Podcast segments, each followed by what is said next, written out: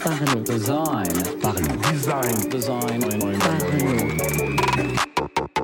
Designer avec soin, ça pourrait être la devise de Johnny Ive et aujourd'hui on va parler de lui, on va parler de son parcours, on va parler de sa philosophie de design afin de vous la faire découvrir. Alors ça va devenir un petit peu un rituel. Déjà dans le dernier épisode de la saison 2, on avait parlé de l'histoire d'un designer, on avait parlé de Don Norman et c'est une des inspirations de Johnny Ive. hein. Et donc dans cette saison 3 pour le 50e épisode, le dernier avant la saison 4 qui arrive très bientôt, on va parler de la vie de Johnny Ive, donc qui designer très célèbre chez Apple, probablement un des designers les plus célèbres d'Apple. hein. Euh, et donc, bah, je vais vous raconter un petit peu sa vie, qu'est-ce qu'il a fait, comment il en est arrivé là, qu'est-ce qu'il fait aujourd'hui, euh, et aussi qu'est-ce qui finalement l'a drivé, qu'est-ce qui a construit sa carrière de designer. Donc, comme je vous l'ai dit, Johnny Ive, c'est un des plus célèbres designers d'Apple, notamment grâce à quelque chose d'assez iconique, sa voix qui a été utilisée pendant très très de très nombreuses années dans les vidéos de présentation de produits, on reviendra là-dessus, mais aussi bien sûr pour tout ce qu'il a créé, de nombreux produits qui sont aujourd'hui connus de tous. Euh, Johnny Ive, c'est un Anglais, il est né à Londres euh, en 1967, donc aujourd'hui en 2020, il a 53 ans.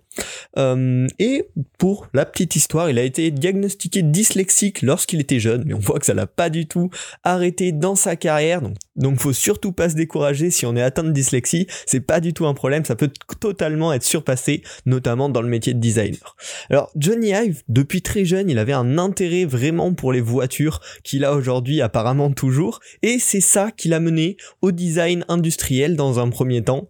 Euh, cette passion pour les voitures, du coup, qui s'est transférée vers du design automobile et plus largement vers du design de produits, ce qu'il a fait euh, à peu près dès sa sortie d'école, hein, en intégrant Tangerine Design, qui est un studio londonien euh, pour lequel il a travaillé pendant quelques années, pendant 2-3 ans, euh, pour concevoir des produits très divers, hein, pas forcément des produits tech.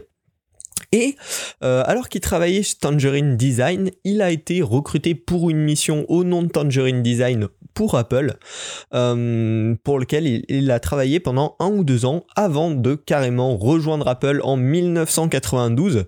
Et là, quand même, sa carrière a très très vite évolué parce que il est très vite monté euh, en grade chez Apple en quelques années jusqu'à finalement devenir Chief Design Officer à la fin de sa carrière chez Apple, un poste qui a été créé euh, pour lui, euh, ça n'existait pas avant. Voilà, il était Chief Design Officer chez Apple jusqu'en juin 2019 où il a quitté Apple et ça, je vous le raconterai à la fin de ce podcast. Alors, qu'est-ce qu'il a fait chez Apple? Ben, pas mal de choses quand même, pas mal de produits très emblématiques comme l'iPod, l'iPhone, l'iPad, le MacBook Air, le MacBook Pro. Bien sûr, tout ça, il l'a pas fait tout seul, il l'a fait avec une équipe euh, de chez Apple, euh, qui sont aussi des gens très compétents avec qui il a travaillé apparemment hein, pendant euh, quand même de nombreuses années. C'est une équipe qui sont constituées et qui est restée assez stable au cours du temps. Mais il a pas que travaillé sur du design industriel de produits en tant que tel, mais également sur les logiciels. À un moment, il était directeur de la division iOS et macOS et a notamment grandement participé euh, au redesign euh, d'iOS en flat design avec iOS 7 à l'époque. Donc voilà, il s'est touché à tout. Il a vachement cette vision périphérique euh, de tout ce qui se passe dans le domaine du design lorsqu'il était chez Apple notamment, du produit, euh, en allant au logiciel, en passant par la présentation de ses produits. Il a tout, tout ce point de vue assez global qui lui a apporté quand même, je pense, un gros avantage dans sa carrière. On a vu également, hein, il a conçu de nombreux produits qui ont clairement conquis les utilisateurs entre l'iPod, l'iPhone, l'iPad, les MacBooks. C'est des produits qui ont bien marché, donc je pense que ça c'est une bonne success metrics euh, pour les designers industriels et même pour les designers un peu plus global comme lui, voir que c'est des produits qui finalement ont atteint leur public, qui ont plu à leur public au point que ça soit bien vendu, même si bien sûr le design ne fait pas tout, mais c'est une grosse partie du produit. Euh, et puis ce qui est intéressant aussi dans sa carrière, c'est que finalement, il a aidé à, faire monter, à promouvoir le design au sein d'Apple, notamment euh, avec le retour de Steve Jobs en 1997, euh, au moment où Apple était pas dans un super état, ils ont très vite refait monter le design euh, en tête de la stratégie d'Apple pour en faire ce qu'Apple est devenu aujourd'hui. Et donc c'est quand même un acteur assez important hein, euh, dans le fait de mettre le design au cœur des entreprises, au cœur de la création de nouveaux produits, euh, et pas que ce soit d'abord le marketing, mais vraiment la conception, le besoin de répondre aux attentes des utilisateurs et de leur proposer des produits qui les aident, qui leur apportent vraiment une plus-value au quotidien. Euh, également, je vous l'ai dit en début de ce podcast, mais Johnny Ive, il est devenu vraiment iconique, notamment pour les vidéos de présentation des différents produits d'Apple qui étaient très très souvent, voire quasiment tout le temps pendant une période, commenté avec la voix de Johnny Ive.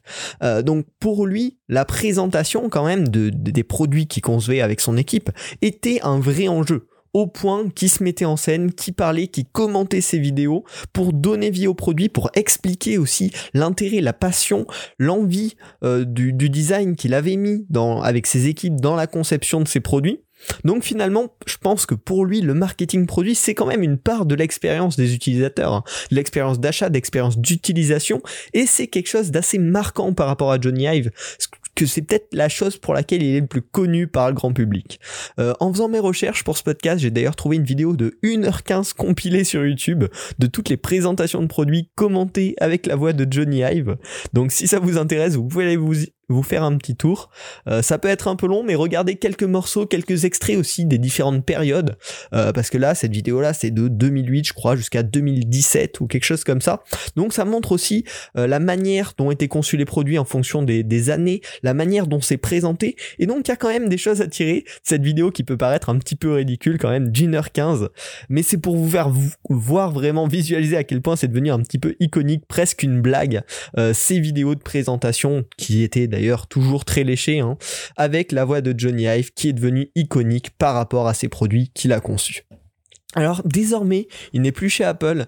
Euh, en juin 2019, ça a été annoncé. Euh, c'était un petit peu le coup d'éclat. Il est parti d'Apple, mais il n'est pas parti bien loin. Hein.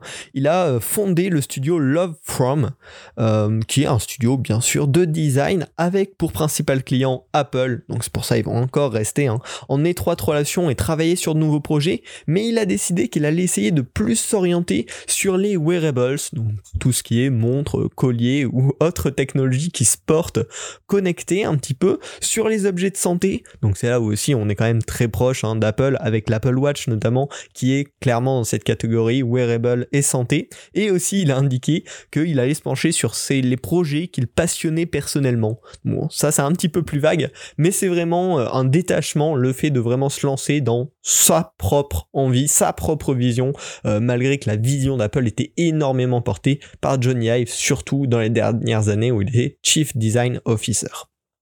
Il n'y a pas énormément d'informations hein, sur ce qu'ils font sur Love From, alors que ça fait maintenant plus d'un an que ça existe. Il n'y a même pas de site web.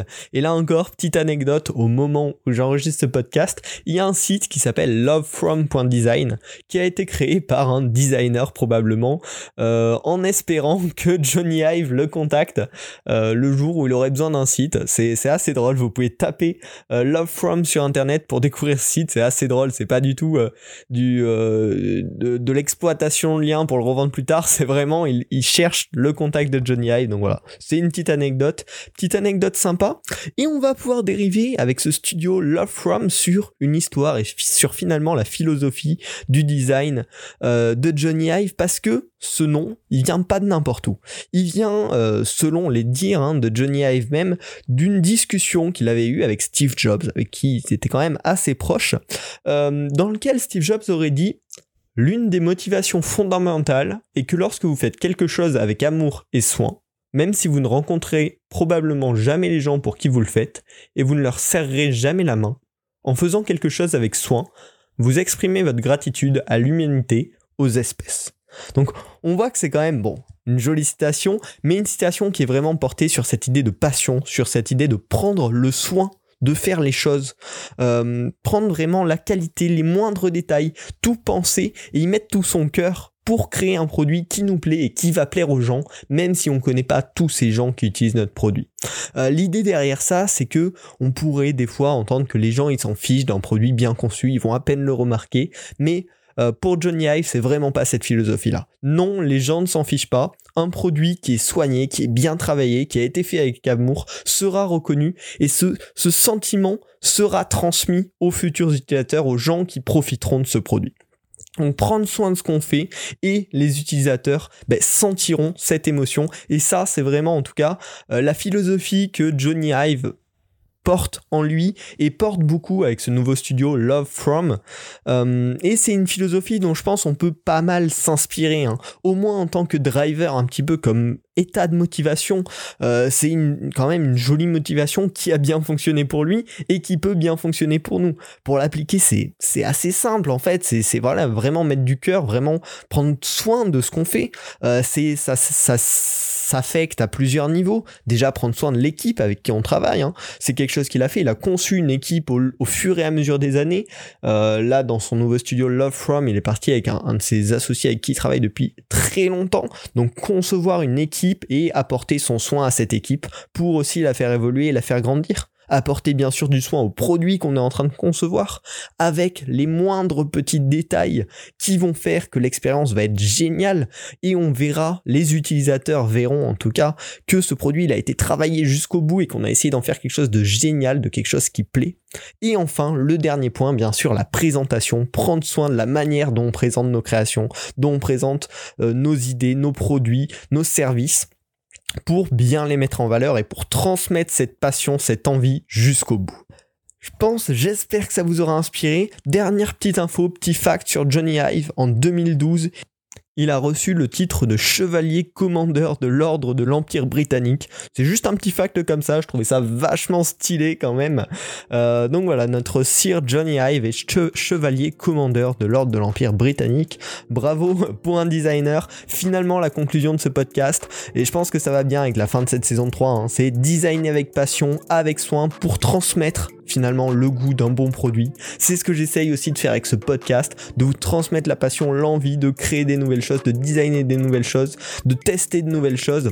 Donc je vous invite bien sûr à vous abonner à Parlons Design pour la saison 4, pour plus d'inspiration, pour plus d'histoire, pour plus d'astuces, d'outils. Euh, et voilà, ces, toutes ces choses qui tournent autour du design d'interface numérique et un petit peu plus large encore comme on l'a vu aujourd'hui avec Johnny Hive. Euh, j'espère que ce podcast vous a plu. On se retrouve bientôt, d'ici deux semaines probablement, euh, pour la saison 4 de Parlons Design. À très vite, salut.